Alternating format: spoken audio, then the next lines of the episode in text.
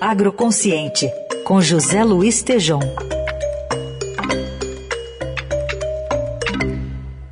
Hoje o Tejão lembra como o agro vai depender do clima, né, cada vez mais, especialmente em 2022, para ter um crescimento previsto para esse ano e com a diversificação podendo contribuir também nesse cenário. Bom dia, feliz 2022, Tejão.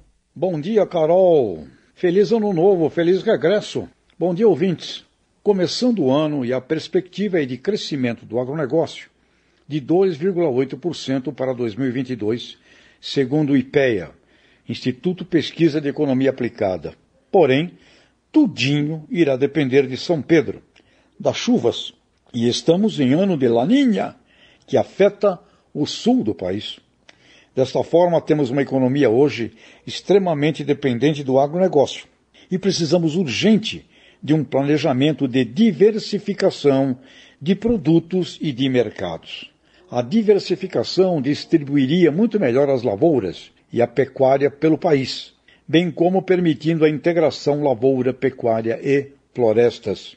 Da mesma forma, com muitos mais produtos diversificados em cada bioma do Brasil, desenvolveremos mais pesquisas e muito mais agroindústrias, inclusive pequenas, gerando mais valor, empregos e renda nas cidades. A plataforma do Pronasolos, Programa Nacional de Solos da Embrapa e do Ministério da Agricultura, é o passo fundamental para o projeto Irriga Mais. Quer dizer, com mais irrigação, a partir de solos mapeados, não iremos consumir água, e sim produzir água.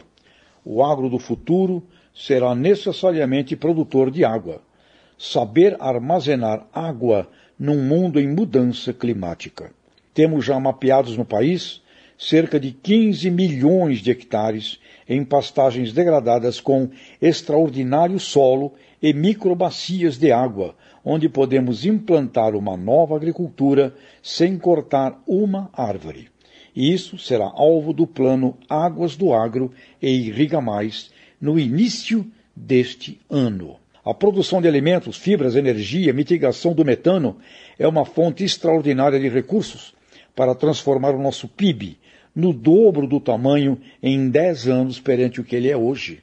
Por isso, neste ano, aqui no Agroconsciente, vamos acompanhar e cobrar os planos das várias candidaturas e vamos cobrar competência no planejamento estratégico de todo o agro nacional, do A do abacate ao Z do zebu, com cooperativismo, agroindustrialização, educação, comércio e serviços, desde os pequenos, mais de 3 milhões de propriedades agrícolas com vida indigna, até os super farmers globais, que aliás irão produzir além fronteiras também.